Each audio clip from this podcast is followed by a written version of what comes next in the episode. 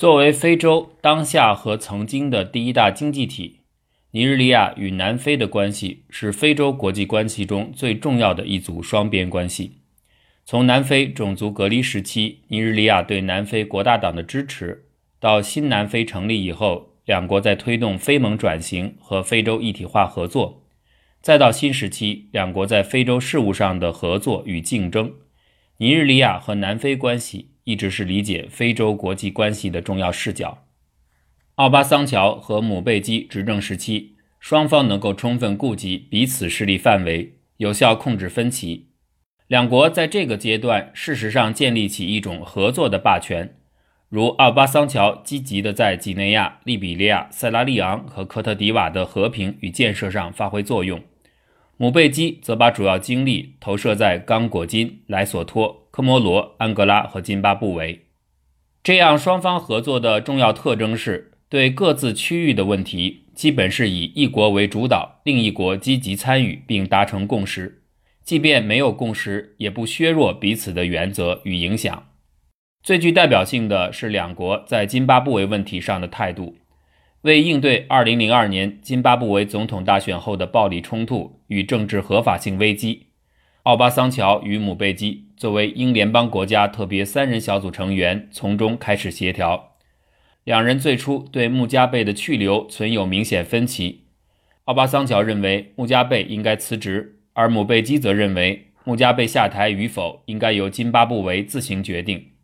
之后的两年。两人在津巴布韦问题上分歧逐渐扩大。尽管如此，尼日利亚能够通过有效方式避免分歧影响两国合作。如在媒体曝光奥巴桑乔想法的第二天，尼日利亚官方就很快予以否认，并且重申奥巴桑乔与姆贝基在津巴布韦问题上的一致立场。二零零零年七月，姆贝基、奥巴桑乔等代表非洲统一组织与八国集团谈判。要求减免非洲国家所欠发达国家债务。这一过程中，南非、尼日利亚保持了高度一致。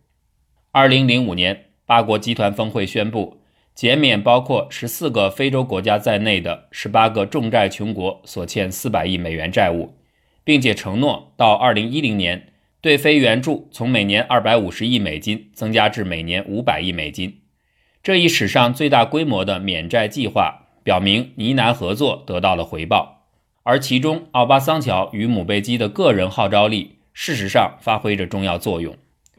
但当奥巴桑乔、姆贝基两人离职后，其他领导人很难再有如此大的话语权威。具有重要影响力的非洲领导人缺失，很大程度上影响了非洲的团结与凝聚。二零零五年三月，前联合国秘书长科菲·安南建议。安理会常任理事国增加两个来自非洲的名额，这一事件很快成为呢南关系发展的重要转折。一般认为，埃及作为非洲与阿拉伯世界的重要国家，将会占据一个名额；南非、尼日利亚、阿尔及利亚、埃塞俄比亚等较有影响的国家将竞争剩下的一个名额。这个方案直接导致奥巴桑乔与姆贝基的复兴联盟开始出现裂缝。因为两国之间的竞争与猜忌，尼南双边委员会2005、2006年没有举行会晤。2007、2008年，奥巴桑乔、姆贝基先后离职后，两国蜜月期彻底结束。竞争和矛盾成为媒体报道与学者研究描述两国关系的常见话语。这一现实集中表现为尼日利亚和南非谁才能真正代表非洲？在政治层面。与曼德拉与姆贝基就任总统之后，很快访问尼日利亚不同，2009年当选南非总统的祖马对尼日利亚没有表现出足够重视。他把第一次国事访问放在安哥拉，把安哥拉视为战略盟友。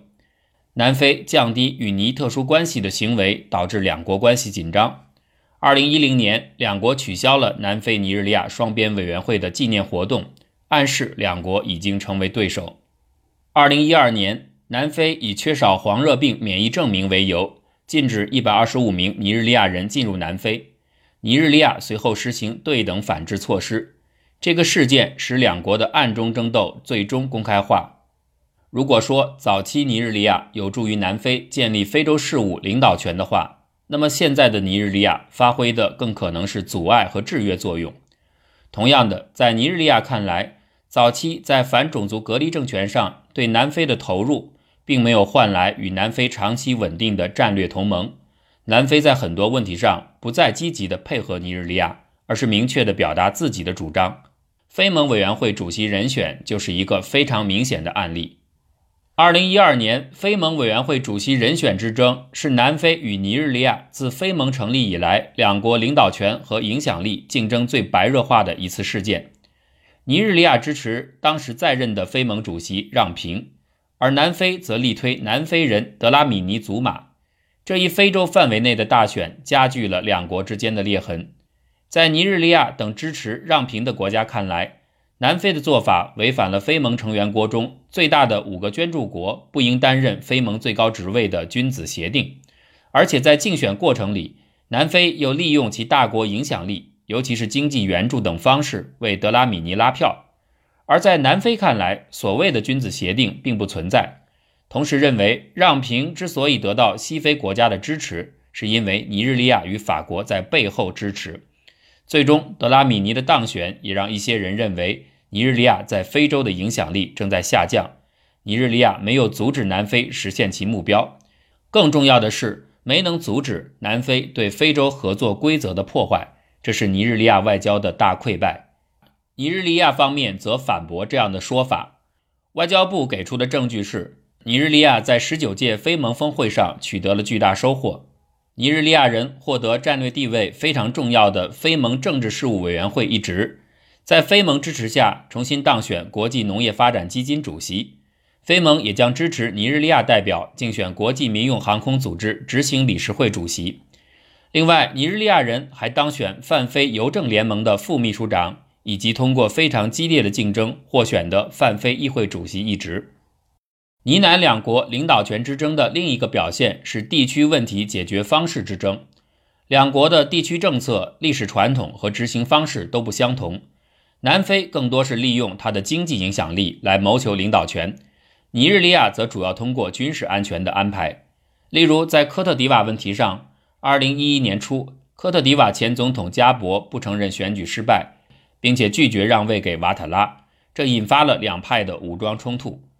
尼日利亚乔纳森政府积极通过外交行动、经济制裁，包括威胁使用武力，要求加博下台。这得到了联合国、美国和欧洲大国的支持。然而，南非祖马政府明显没有尊重西非是尼日利亚势力范围的事实。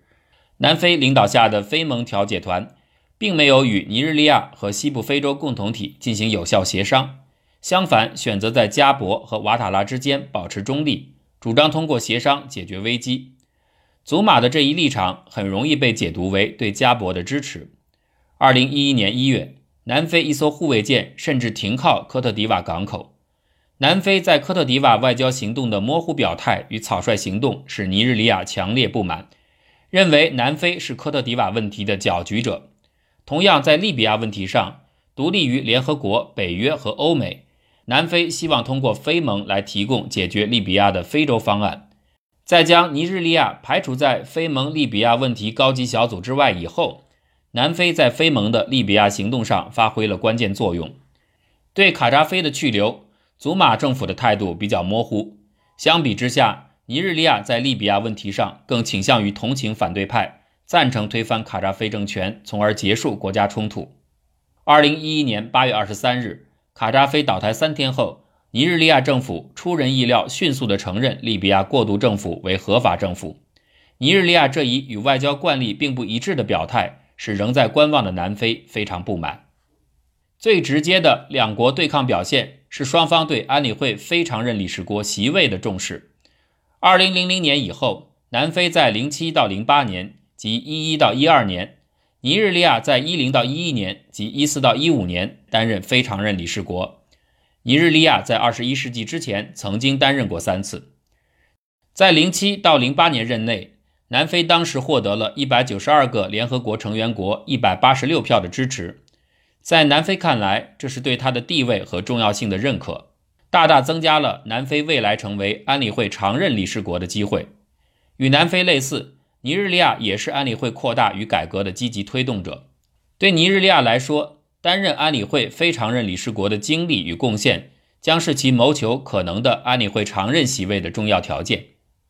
虽然非洲国家根据安南的第一个方案，在安理会改革问题上形成了共同立场，即恩祖韦尼共识，但是共同立场掩盖着非洲国家内部的分歧。尼日利亚与南非以及其他相同诉求的非洲国家，很大程度上将彼此视为对手。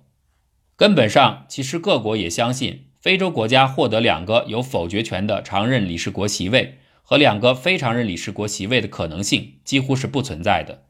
但通过这种集体立场获得至少一个席位，则是可能的。这正是南非与尼日利亚外交和领导权困境的一个重要原因。在经济层面，尼日利亚认为与南非的关系是不平等的。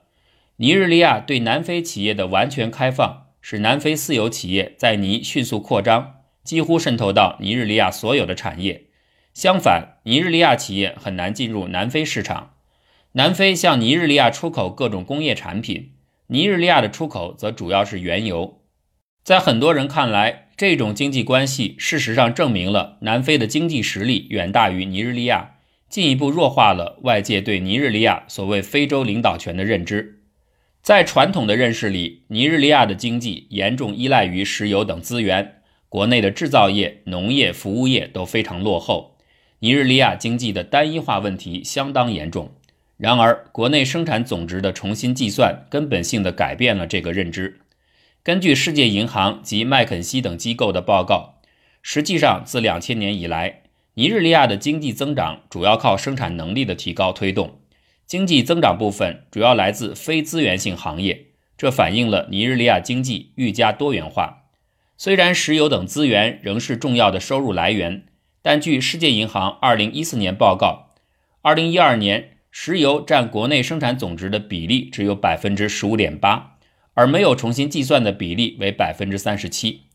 麦肯锡报告还预测，到2030年。贸易、基础设施、制造业与农业等四个行业将会带来五千亿美元经济增长，这几乎相当于当前的经济总量。与尼日利亚经济快速增长对应的是南非的缓慢增长，这个变化无疑将影响两国对地区领导权认识的改变。南非的领导权主要建立在其在非洲的经济优势和私有行业的扩张基础上。南非谋求非洲领导权的一个重要目的。正是保护南非遍及整个非洲的私有行业的投资、贸易和其他利益，而尼日利亚的经济增长也伴随着国家对非洲地区经济事务关注度以及国内企业扩展非洲市场野心的扩大。一个代表性的例子是近年来尼日利亚银行积极在非洲拓展。从零八到二零一一年，尼日利亚非洲联合银行在非洲的业务从两个国家扩大到十九个国家。担保信托银行也正在走出西非，向东非、南部非洲和法语非洲扩张。更多的尼日利亚银行也开始展现出地区雄心。担保信托银行的目标是要成为非洲最盈利的三大银行之一，竞争对手正是南非银行。随着两国在非洲利益的不断扩大，政府将不得不采取更积极的非洲政策来促进与保护本国的海外利益。从经济、政治、军事上来看。南非与尼日利亚都是非洲和次地区大国，两国在各自区域是有绝对霸权的国家。但是，两国在非洲范围内是否可以称之为霸权性国家，则有较大的争议。有学者用合法性理论来检验埃塞俄比亚、南非与尼日利亚三国，结论是这三个国家都很难称为非洲领导国家。而另一些学者则认为，南非是领导型国家。尼日利亚只是地区的次大国，非洲的领导权竞争主要表现在尼日利亚是否愿意追随南非。显然，这个提法目前看来是有问题的。尼日利亚是传统的地区领导国家，拥有相对强大的经济、外交和军事实力。更重要的是，尼日利亚具有深厚的非洲为中心的传统。从这点上来说，尼日利亚与南非的领导权竞争。本质上是一个传统领导国家与新兴领导国家的竞争。从南非1994年废除种族隔离制度到尼日利亚成为非洲第一大经济体，这二十年间，尼与南的权力关系出现两次大的变化。第一次是在种族隔离制度废除后，非洲传统的领导国家尼日利亚的权力与领导权相关性下降。相反，新南非的领导权与权力开始上升。第二次是最近，尼日利亚的经济总量超过南非，成为非洲第一大经济体。这两次变化发生后或发展的过程，对两国领导权竞争产生了重大影响。在种族隔离制度刚刚废除的时期，尼日利亚军人的独裁统治与经济发展滞后。无论是从硬实力还是软实力来看，南非都远远领先于尼日利亚。昔日在国际事务，尤其是非洲事务中受到尊重的尼日利亚，突然沦落为军政府巴班吉达和阿巴查治下的低等国家，这对尼国后来的国家战略与对外政策产生了根本性冲击。自1960年独立以来，尼日利亚一直奉行着以非洲为中心的对外政策。这个政策在相当长时间内确实呈现出理想主义与利他主义的特征，具体表现在尼日利亚对非洲其他国家的独立解放、反对种族隔离斗争、国家冲突解决的巨大支持。在这个信条的指导下，尼日利亚向其他非洲国家提供了巨大的资金、物质、军事、后勤支援，如从20世纪80年代到1994年。尼日利亚在支持反种族隔离斗争中投入高达六百一十亿美元，而奥巴桑乔执政时期，尼日利亚背负的国际债务也才不过三百亿美元。二十世纪九十年代，在西共体监督观察团对利比利亚的行动中，自身经济条件非常差的尼日利亚仍然投入了三十亿美金，一千二百多名尼日利亚军人伤亡。但是另外一方面，尼国政府对外慷慨的同时，对内却不关心经济发展与民生改善，这引起了国内的强烈不满，并且尼日利亚对外的巨大付出没有使本国声望上升，反而下降了。这一现实成为尼日利亚对外政策调整的根本动力。一九九九年民选文官政府上台之后，尼日利亚发生了从利他主义向现实主义的根本性改变。具体表现在非洲事务不再是尼日利亚对外政策的目标，而成为工具，即利用非盟等平台与非洲问题凸显尼日利亚的领导性，从而唤起国际支援与资源。这具体表现在坚决支持非洲发展新伙伴计划，支持非统向非盟转型，加大尼日利亚对非洲国家及西共体、非盟和联合国维和行动的支持。在这些改革措施推动下。尼日利亚经济开始获得快速发展。奥巴桑乔第二任期内，经济增长速度比第一任期提高了一倍。八三到九九年军政府统治时期，尼国生产总值年增速仅有百分之一点五，而在零零年到一零年间，这个增速则达到百分之八点四。更重要的是，相伴的是尼日利亚经济结构逐渐多元化，一方面是自由化与市场化推动的私有企业的蓬勃发展。另一方面，则是非石油经济对国民经济的贡献比重增大。尼日利亚的经济发展也开始吸引更多的国际投资。一四年六月，《华尔街时报》的前线市场敏感指数通过对非洲十一国的分析发现，尼日利亚是欧美跨国公司最愿意投资的非洲国家。而新南非在成立初期，对外政策的首要目标调整为非洲。正如姆贝基的名言：“我是一个非洲人。”通过借助非洲代言人的身份，南非取得了巨大成就，比如加入二十国集团、金砖国家，这导致南非的国际战略开始发生变化。在高票当选联合国安理会非常任理事国后，南非对自身国际地位有了更自信的认知。南非事实上已经把自己视为更大范围的中等国家或次大国的代表。与之相对比，随着尼日利亚经济的持续增长。尼作为地区与发展中国家大国身份的诉求也在增强。尼日利亚是西共体当中无可争议的霸权国家，是非盟的主要捐助国之一，在非洲开发银行拥有最大投票权，是诸多国际组织和国际平台的重要参与者。成为非洲第一经济大国后，加入二十国集团已经成为尼日利亚的重要目标。另外，尼在非洲的贸易与投资也在持续扩大。二零一二年，尼对非的投资只有七点一亿美金，一三年则增加到二十二点六亿美金，增加达三倍之多。可以预见的是，未来尼日利亚商业利益的扩展必然将面临与其他国家，尤其是南非的商业竞争。